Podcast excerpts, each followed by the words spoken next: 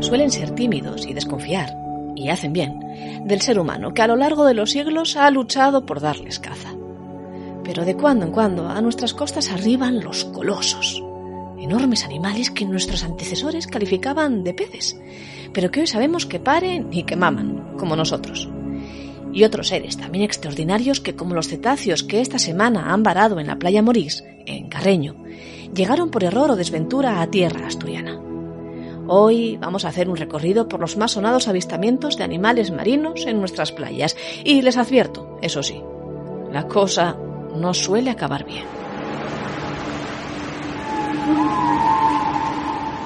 Uno de los primeros, no ya avistamientos en sí, pero sí avistamientos documentados, se debe a uno de nuestros más ilustres conciudadanos.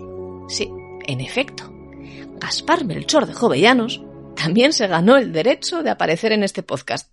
Así de variopinta fue su obra.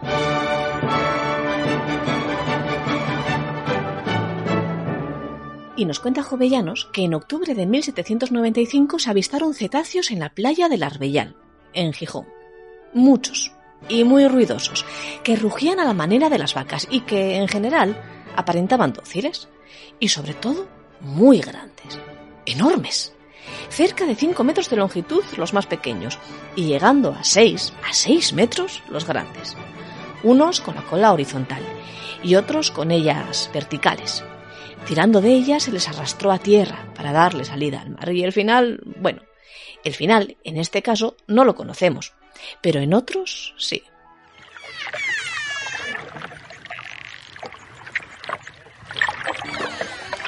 Más cetáceos, en este caso decimonónicos.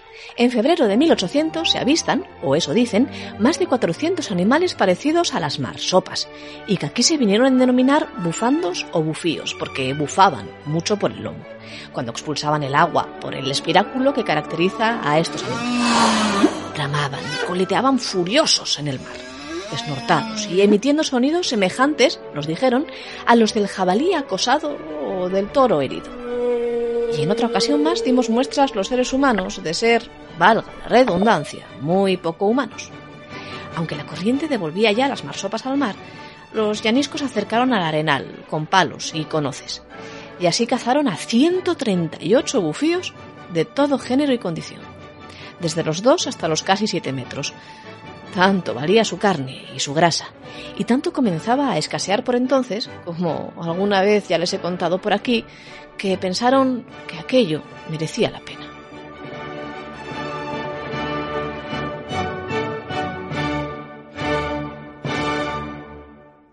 Los bufíos de Llanes, así como los que vio Jovellanos, eran animales de piel negra y suave, lisa, y a las hembras se les apreciaba perfectamente la hinchazón de los pechos, algunos, incluso, derramando aún la leche fresca con las que amamantaban sus crías, los animales más pequeños de todos los que habían sido apresados.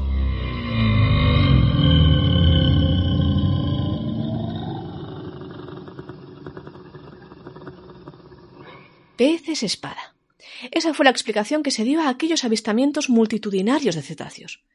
Se dijo que quizás aquellas marsopas habrían venido a la costa huyendo de un pez espada, especie a la que se consideraba su enemigo natural, el Siphias gladius, el gladiador del mar, del cual, por cierto, también hemos tenido alguna que otra visita aquí en Asturias. Una en 1894, en Gijón. Un pez espada enorme, de 3,10 metros, sin contar la espada, eso sí, que a su vez medía 1,10, en total 4 metros 20. Aquel pez se quedó enredado en los palangres del vapor Cantabria cuando éste faenaba a la merluza, y tan extraordinario fue ese animal para todos nosotros que hasta se exhibió su cuerpo en las fiestas de San Mateo, en Oviedo. ¿Y más? En 1904, por ejemplo, en Gijón, y otro en 1919, y en Luarca en 1934 también. Pero, óiganme, ¿y la reina de los mares? ¿Dónde andará?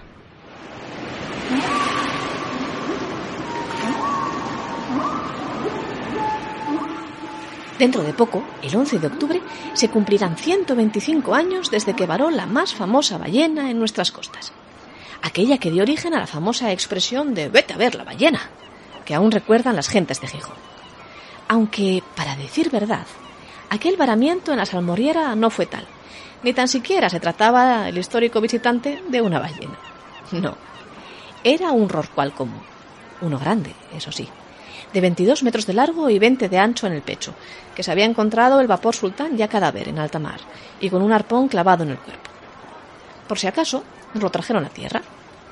Y de poco sirvió, la verdad. De espectáculo mucho, eso sí. Porque no quedó ni una sola persona que no pasase por allí a ver al animal. Y de ahí la expresión, vete a ver la ballena.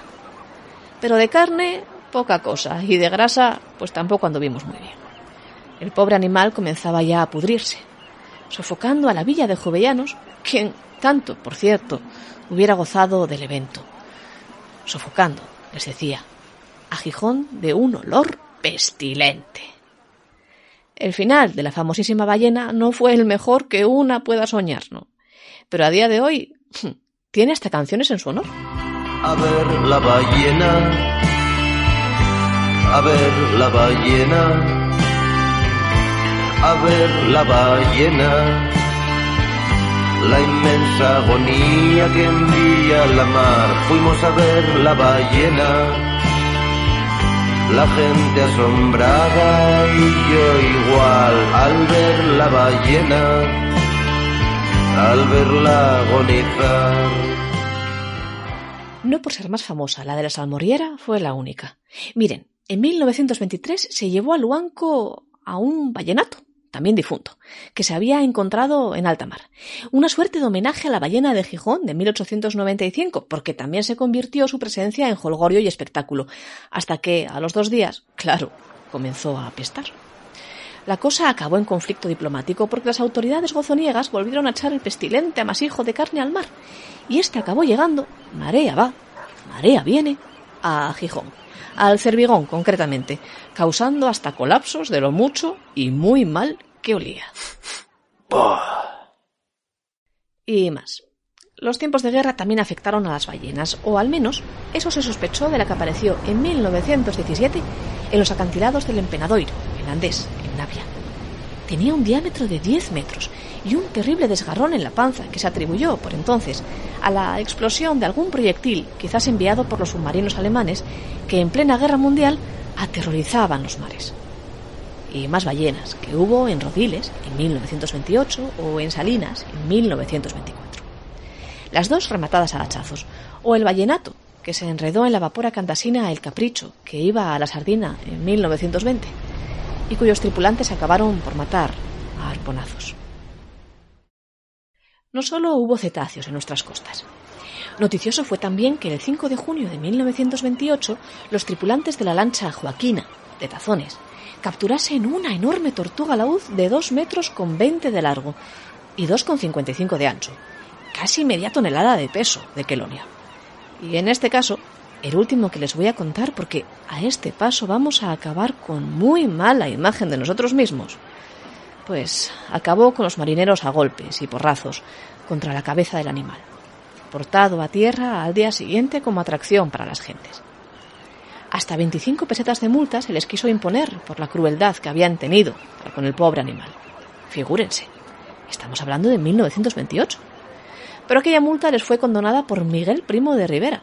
Sí, sí, el mismísimo Miguel Primo de Rivera, dictador de España a la sazón a mi puesto militar y es que para entonces, después de esta lucha y este abrumador trabajo, me quedan energías para practicarla. Eso, eso. Este mismo.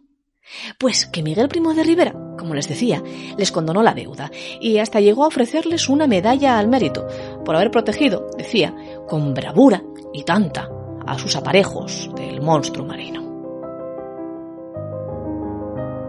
No, no siempre es gratificante en exceso hablar del género humano, ya lo ven. Afortunadamente, en las últimas décadas sí que hemos cambiado un poco. Y estas semanas voluntarios y autoridades se aprestan en intentar devolver al mar a los calderones tropicales varados en Carreño. La historia tarda muchos siglos en cambiar. Los procesos en el progreso humano son lentos y a veces lentos hasta la desesperación. Pero el adquirir la empatía con el alma de un animal, con su vida, si así prefieren denominarlo, es un paso importante. Y aunque en esto del historiar no nos permiten, y con razón, decir si algo es mejor o peor, ¿qué demonios? Podemos decir, sin riesgo a equivocarnos, que en esto sí, que en esto sí que somos mejores. Por cierto, ¿se han dado cuenta que de todas las historias que les acabo de contar, la única que no presume de crueldad es precisamente la que nos cuenta Jovellanos? Si es que este ilustrado era mucho, mucho ilustrado.